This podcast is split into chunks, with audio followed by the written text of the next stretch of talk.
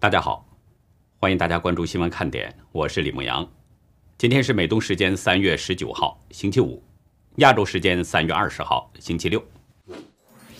美中高层官员在阿拉斯加首日会谈后，中国股票在三月十九号大跌。彭博社报道，沪深三百指数下滑百分之二点六，是三月八号以来的最大跌幅。报道指出，股市下跌的原因。可能包括人们担心中共实施货币流动性紧缩政策等。三月十九号，朝鲜外交部通过官媒朝中社发表声明，与马来西亚断绝外交关系，原因是马来西亚政府十七号以涉嫌洗钱为理由，将一名朝鲜人引渡到美国。十八、十九号两天，广东佛山市南海南华金属宝石工业有限公司几千名的员工在厂门口聚集。抗议变相降薪、不给加班费以及未缴纳社保等，当局调动了大批警力进行镇压，抓捕了四五十名员工。美国一名男子在旧货摊儿以三十五美元买到一个青花瓷碗，结果被专家证实是十五世纪明代的古董，在苏富比公司的拍卖会上以大约七十二万美元的价格卖出，价格翻涨了大约两万倍。截止到美东时间三月十九号下午三点，全球新增确诊中共病毒人数五十五万六千零九十六人，总确诊人数达到了一亿两千二百四十三万一千七百零八人，死亡总数是二百七十万四千一百一十二人。下面进入我们今天的话题。美中高层一连两天的三场会晤结束了，最终结果什么样呢？现在还不是特别清楚。从目前已经流出的讯息来看，双方不像是会谈，更像是枪火。特别是中共官员的强硬蛮横，让外界，特别是让拜登政府真正见识了什么叫做战狼。同时呢，在我看来啊，这就反映着两个严重的问题，必须引起美方的重视。在首场会谈之后。中共外交部发言人赵立坚表示说：“双方开场白充满火药味儿和喜剧色彩，不是中方的初衷。”他表示呢，中共官员不仅感受到了阿拉斯加寒冷的天气，也感受到了美国主人的待客之道。赵立坚形容，开场吵架只不过是一道开胃菜，后面还有正餐才是重头戏。他还表示，希望双方的闭门会谈充分沟通交流。推动两国关系重回正轨，他还称说中共内政不容任何干涉等等。据美国政府这边的一名高官呢，对美国媒体表示，在记者离开之后，双方官员平静了下来，并进行了实质性的对话，时长远超过计划的时间。这位匿名官员还形容，双方的讨论是实质性、严肃和直接的。中共外长王毅在前两场会晤结束之后呢，对有香港央视之称的凤凰卫视表示，第二轮会谈还算顺利，谈了很多地区问题。他表示，最后一轮会谈呢还有很多问题要谈。对记者的提问，他表示，第一轮的气氛谈不上紧张，双方阐述各自立场。他还用反问的语气表示，中共这次对会谈没有预期目标。从双方会后透露出的这些讯息来判断，双方很可能在闭门会谈中呢会做一些深入的交流，也由此可以看出双方以吵架开场、作秀的成分更浓一些。中共是这样，美方可能也是这样。博盛众和律师事务所国际监管与合规部合伙人詹姆斯·伯格认为，这场会晤呢主要就是一个形式。双方不会在重要的议题做出任何重大的让步。伯格对美国之音指出，美中双方主要想做的是让他们各自的国内观众感觉他们看起来是强硬的。伯格表示，拜登政府希望让美国人觉得他仍然捍卫美国工人、捍卫美国人认为的人权价值观等议题，而中共呢，可能想要在台湾和香港等议题上。以及川普政府时期的贸易政策问题上，尽可能的展现坚定立场。就是说啊，有媒体记者在场的时候呢，双方表现的是唇枪舌剑，因为这是公开的嘛。但实际上在闭门会谈当中究竟如何呢？会不会是另外一种情况呢？会不会有什么台下的交易呢？这个可能呢需要一些时间才能看出来。我们稍后来谈这个问题。有两个现象，或许呢可以作为一个观察点。综合各家媒体报道的这些情况来看，中共官员在这次开场吵架的表现，让人多少是感到了一些意外。首场会谈，双方已经约定好，开场声明就是每人两分钟，但最后却超过了一个小时，达到了九十分钟。根据各家媒体的报道。仅杨洁篪这么一个人的发言就超过二十分钟。美国国务卿布林肯首先发言，他批评中共的行为威胁国际秩序，包括中共对美国的网络攻击和对美国盟友的经济胁迫。他还表示，中共打压香港、新疆、台湾等也是美国的严重关切。随后，中共外事办主任杨洁篪就使用中文连续发言，大约有十五分钟。他强硬表示说：“美国才应该检讨自己的种族问题，管好自己的事，停止向全球吹捧美国的民主。”他说：“美国有美国式的民主，中国有中国式的民主。美国既不能代表国际舆论，也不能代表西方。”杨洁篪还强硬，声称台湾、香港、新疆都是中共的内政，反对美国干涉，并且呢还说将采取坚定行动回应。他还说：“美国才是真正的。”网攻冠军。接下来，美国国安顾问苏利文表示，说美国不寻求与中共发生冲突，但是会维护美国的原则和盟友。他还回呛说，有自信的国家才会认真检视自我缺点并不断改进，这正是美国的秘诀。因为会谈的气氛呢越来越僵，媒体记者就被请离了现场，不过马上呢又被请了回来。随后，杨洁篪和王毅更加变本加厉了，拉高了声调。杨洁篪反问：“这就是你们想要的对话方式吗？”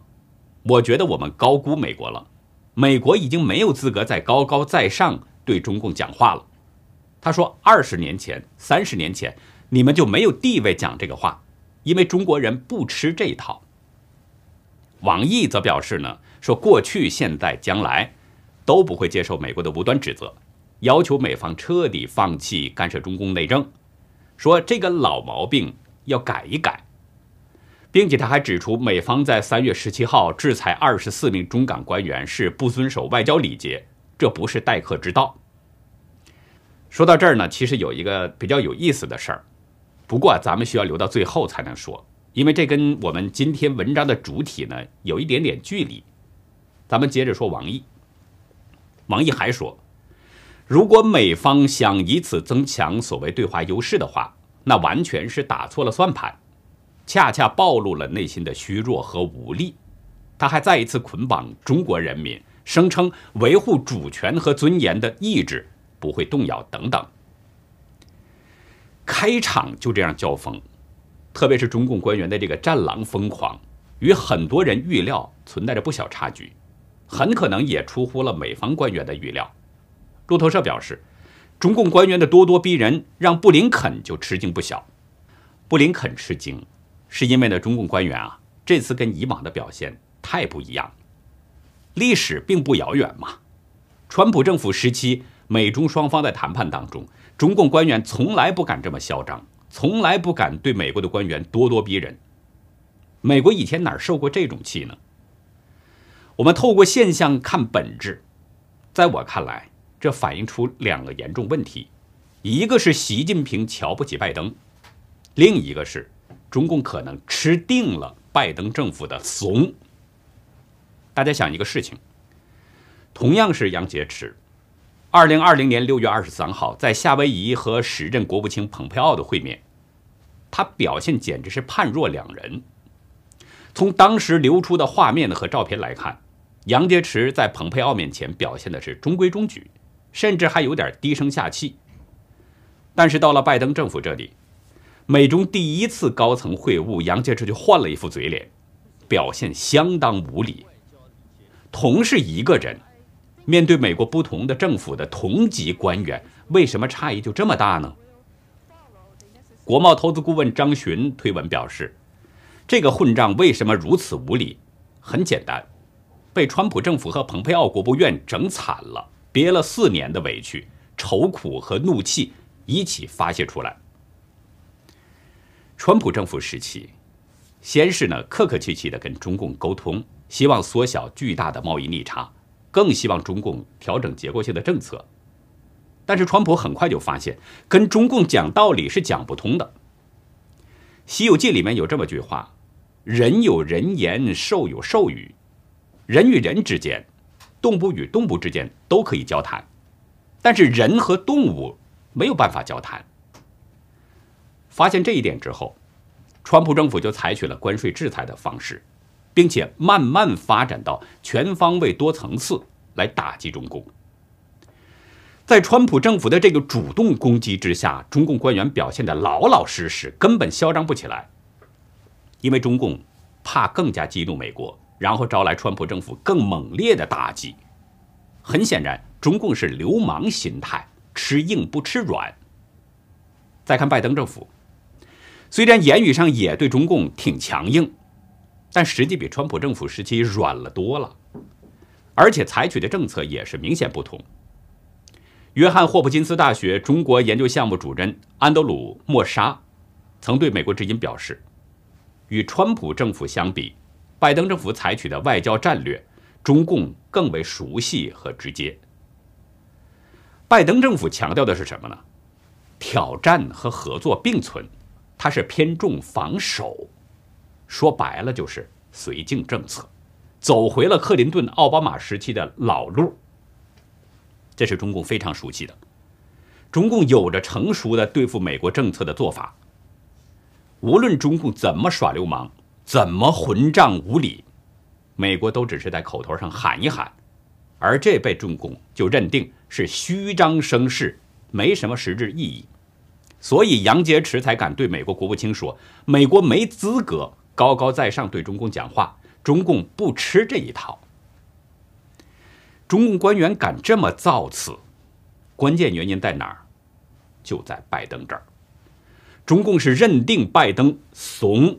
硬不起来，说到底就是习近平瞧不起拜登。习近平为什么瞧不起拜登呢？我们不知道真实情况，或许像媒体所报道的，拜登家族在中共手里边有短处，被中共揪着小辫子。如果有，那美国官员以后再跟中共官员接触的时候，中共官员还会继续表现的这么咄咄逼人、战狼撕咬。也就是说，中共以后是吃定了美国了。正所谓是兵怂怂一个，将怂怂一窝，自己不长进就会被人瞧不起。那如果没有的话，以美国的这个综合实力来说，拜登为什么就硬不起来呢？这不是很值得玩味的事情吗？美国众议院外委会资深共和党人迈克尔·麦考尔表示，杨洁篪的行为表明了。中共不打算改变行事方式，他们的好斗和诬陷，应该成为拜登政府的一记警钟，让他们看清自己究竟在跟谁打交道。当然了，美中后面的闭门会议如何商谈呢？外界还不清楚，也可能啊是人前表现一套，关起门来是另外一套。我们或许可以从两个点来观察一下。也说不定呢，这次的会面会逼着拜登呢延续川普的强硬路线。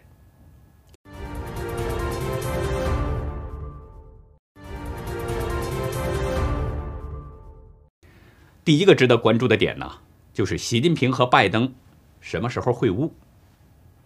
昨天在白宫例行记者会上，白宫发言人沙奇被问到了习近平和拜登会面的情况，因为此前华尔街报道呢。引述知情人的消息说，北京方面是希望通过这次会谈，促成四月二十二号世界地球日期间举行美中峰会。沙奇表示，距离气候峰会仅剩一个多月的时间，也预期届时将与众多参与者举行更多活动，但双边会议目前不在讨论阶段。他也不愿意多谈拜登与习近平的双边会谈是不是会预设什么条件。另外，中共外交部昨天也表示说，习近平与拜登会面的议题呢，未列入美中高层在阿拉斯加会议的议程，双方都否认了这次美中高层会面会商讨习拜会的问题。可是大家知道，中共做事向来不透明，所以尽管美中双方都否认，也不能完全排除这种可能性。大家知道，杨洁篪是中共政治局的委员，党内职务并不低。日经亚洲评论分析认为呢，以他这种级别，有理由会扮演习近平特使的角色，随身携带习近平给拜登的亲笔信。那如果有这样的台下动作的话，即使不在会晤中去商讨这个峰会事宜，也可能为下一步的美中互动打下基础。所以呢，我们或许可就可以看一下，习拜会会不会在近期举行。如果在近期举行的话，那么这次会谈的斗嘴就是真的做给两国的百姓看。如果近期没有举行，那么斗嘴可能是以后美中不断碰撞的一个前奏。第二个值得关注的点。是被中共关押很久的两名加拿大人的处理。亚洲时间十九号和二十一号呢，中共分别审理斯帕福和康明凯的案子，指控他们是为境外刺探中共秘密。中共在美中会晤之前的两天通知了加拿大方面。今天中午，斯帕福的庭审呢已经结束了。辽宁丹东中级法院表示说，择日宣判庭审结果。但是加拿大官员表示，两个小时左右的庭审，中共却不准外国领事人员旁听，其他国家包括美国、英国和澳洲等等使领馆的官员也派员去了法院，同样都被拒绝进入法庭。中共已经把两名加拿大人关押了八百多天了，选在这个时候对他们进行庭审，那用意就不言自明了，就是希望引起美国的注意。而庭审不透明和择期宣判，显然就是要看美国怎么做，然后决定呢如何给这两名加拿大人去量刑。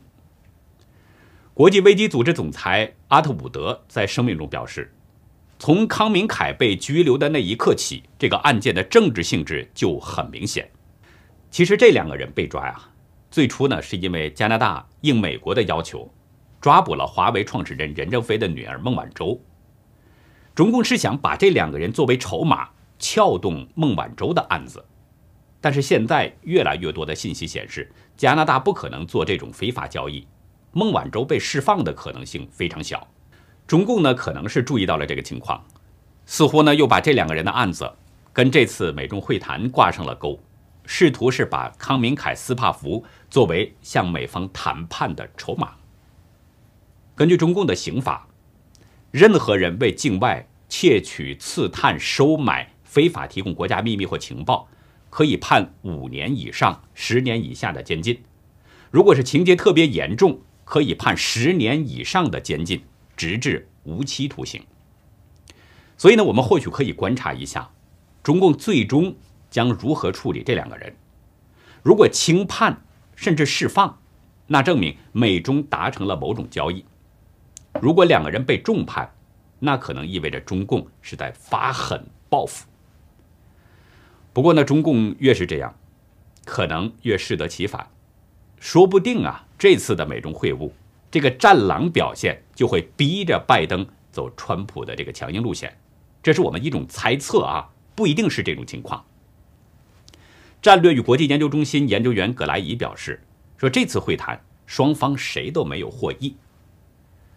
澳洲国立大学亚太学院讲师宋文迪对自由亚洲表示：“这次美中高层会面确立了彼此的分歧和底线，双方在短期内合作的机会不大。”宋文迪认为，这次会议呢只会帮助拜登政府继续确定川普与蓬佩奥时代的强硬路线，将会是拜登政府与中共谈判的基础。就在昨天。双方第二场会谈的同时，美国新任的贸易代表戴奇发了一个推文。推文中说：“我已经准备好一边嚼着口香糖，一边走路，同时下棋。”这个推文跟他在参议院提名听证会上的说法几无二致。当时呢，在谈到中共的时候，戴奇形容中共同时是一个竞争对手，贸易伙伴和超大规模的玩家，美国也需要他们的合作来应对某些全球挑战。他说呢，我们必须记住如何同时走路、嚼口香糖和下棋。或许美国呢已经是要延续川普时期的这个强硬路线了，不过呢，我们还是需要继续观察。其实中共的这种战狼表现，还有一种可能，说不定呢也是一种困兽犹斗。因为欧盟和日本最近的表现也是让中共大吃一惊啊。咱们先说日本，昨天日本驻华大使垂秀夫去了天津访问，中共政治局委员、天津市委书记李鸿忠在会晤当中呢，强烈谴责日本公然批评中国的内政干涉香港。新疆维吾尔自治区、台湾等议题，明显破坏正在改善的两国关系，感到非常遗憾。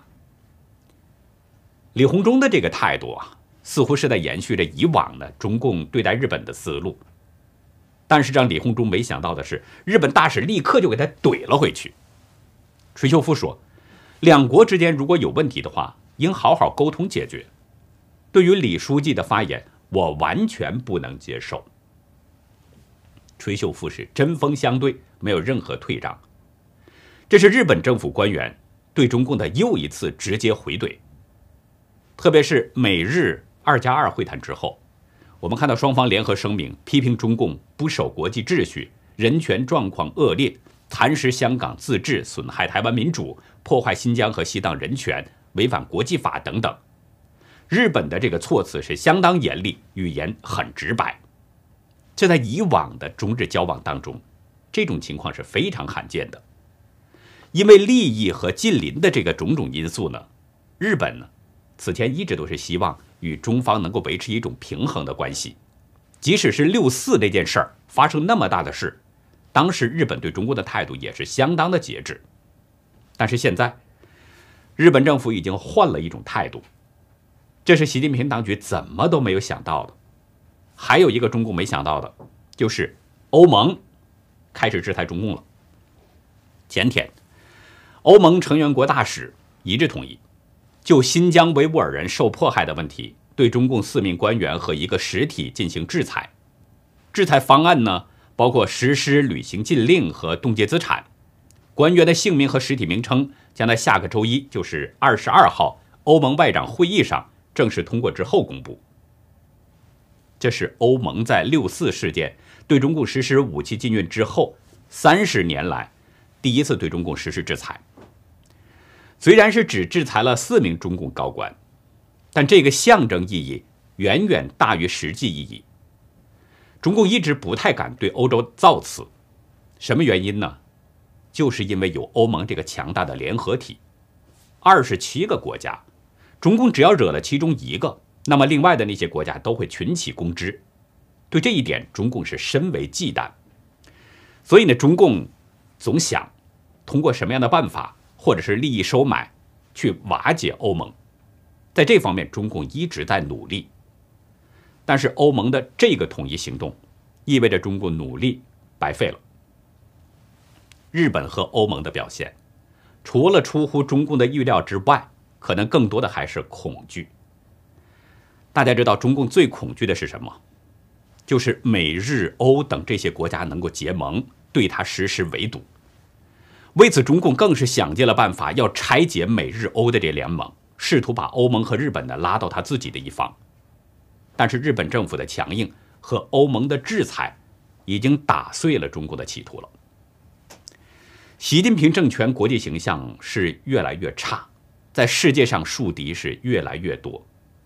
随着日本和欧盟对中共的打击，美日欧的盟邦关系相信会越来越牢固。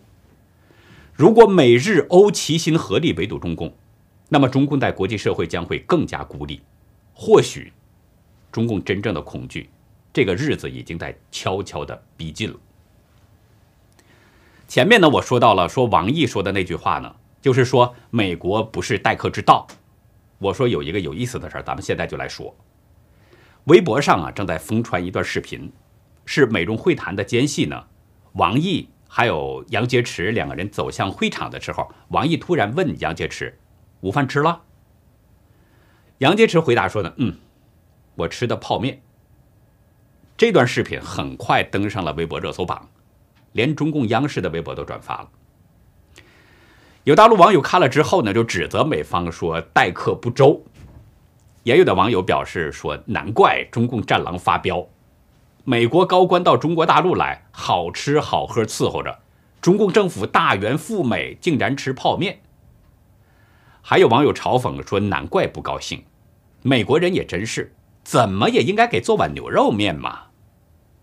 还有网友呢推文说说。严重怀疑王毅、杨洁篪在会上斥美国，这不是待客之道，也不符合外交礼仪，也有没吃好的原因。说起来也真是，中共这么两大高官来美国，而且还住了一宿，怎么美国就不尽点地主之谊呢？据说啊，这次会谈美帝是连饭都没管，这让杨洁篪和王毅的脸往哪儿放啊？虽然说拜登砍掉了输油管线，使几万人失业了，损失了十几亿美元；虽然说拜登呢正在准备大规模的征税，拆东墙补西墙，去堵他的另外的一个大窟窿，但是美国买几个汉堡的钱，应该还是拿得出来的，这不是什么难事儿，怎么就这么抠门小气呢？不过这个话呀，其实得分两头说，这得看美国呢是怎么样看待中共。如果把中共当成朋友呢，那自然就是有朋自远方来，不亦乐乎嘛。